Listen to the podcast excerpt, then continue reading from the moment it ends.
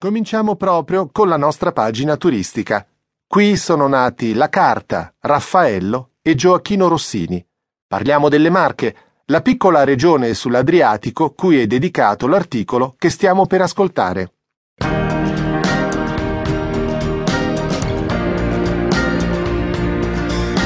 C'è chi dice che una vacanza nelle Marche ti regala di tutto e di più. Non per niente parliamo dell'unica regione italiana che ha un nome al plurale. I profondi estimatori di questo spicchio di meraviglia affacciato sull'Adriatico tirano in ballo una semplice proporzione. Se l'Italia è il paese con la più alta densità di beni culturali al mondo, le Marche sono una delle regioni con la più alta densità di beni culturali in Italia. Vedere per credere. Non esiste città, borgo, vicolo o piazzetta che non abbia un piccolo gioiello architettonico con una grande storia alle spalle. Non c'è centro abitato senza il suo museo traboccante di reperti archeologici, dipinti da togliere il fiato, libri corrosi dal tempo che raccontano le storie dei grandi personaggi nati su suolo marchigiano. Già, i grandi delle Marche giganti della cultura come Giacomo Leopardi, Gioacchino Rossini, Raffaello Sanzio e tanti altri che sono riusciti a coniugare letteratura, musica e pittura con lo spirito unico di questa terra. Con l'aiuto di alcuni di loro proviamo a disegnare le tappe di un possibile itinerario marchigiano, come se questi grandi ci prendessero per mano e ci facessero da cicerone nella città o nel paese che ha dato loro i natali. Recanati Giacomo Leopardi, Beniamino Gigli.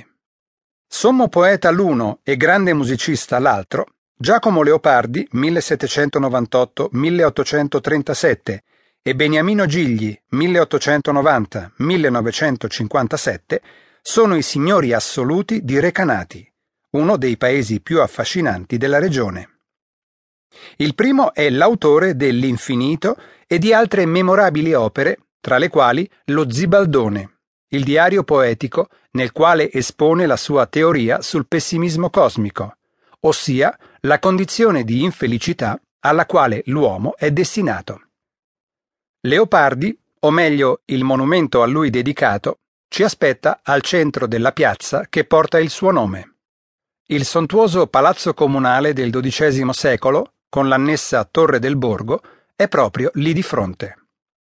Idealmente a braccetto del poeta visitiamo i dintorni della chiesa di Sant'Agostino, la Torre del Passero, la cattedrale di San Flaviano del XIV secolo e la chiesa di San Domenico, che custodisce un pregiato dipinto di Lorenzo Lotto, risalente al 1513. La casa del poeta www.giacomoleopardi.it si trova, manco a dirlo, in via Sabato del villaggio.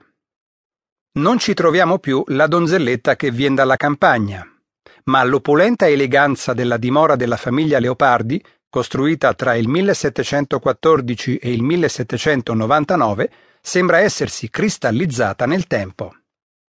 Al primo piano ecco la biblioteca con circa 25.000 volumi, dove Giacomo, ancora bambino, ricevette la sua prima istruzione.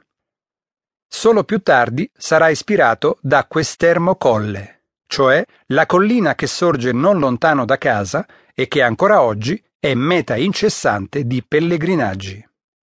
Lasciamo Leopardi e facciamoci cullare dalla voce limpida e melodiosa di un altro figlio illustre delle Marche, Beniamino Gigli, che con Enrico Caruso e Luciano Pavarotti è entrato nella storia della musica come uno dei più illustri tenori italiani del XX secolo. Già al suo debutto, all'età di 24 anni, la sua estensione vocale e la capacità interpretativa erano considerate perfette. La sua voce un dono di Dio.